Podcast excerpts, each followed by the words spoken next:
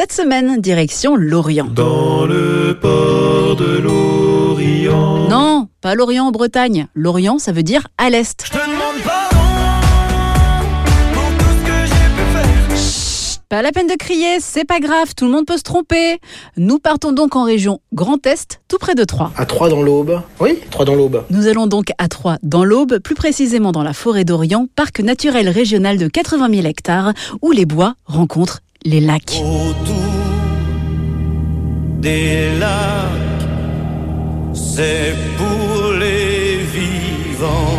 Ben oui Michel, c'est pour les vivants puisque vous pouvez vous y baigner, naviguer, faire du jet ski, de la plongée ou encore observer plus de 300 espèces d'oiseaux. Écoutez, là, ça c'est une mugilette des bois.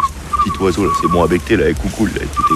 Ah non, ça c'est un, galopio, ça. Musilette ou galopio feront peut-être partie des animaux que vous retrouverez dans l'espace faune de la forêt d'Orient où de nombreuses espèces vivent en semi-liberté comme des cerfs, des chevreuils, des sangliers, mais aussi des bisons et des élans.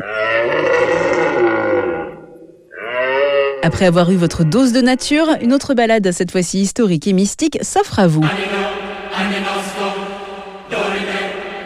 Nous partons sur les traces des Templiers grâce à une randonnée de 5 km en plein cœur de la forêt d'Orient. Entre histoire et légende, vous retrouverez les trous laissés par ceux qui ont cherché en vain le trésor des Templiers. Je fais des trous, des petits trous, encore des petits trous, des petits trous, des petits trous, toujours des petits trous. Et les plus courageux pourront partir à la recherche de la porte temporelle qui aurait permis aux Templiers de fuir vers une quatrième dimension.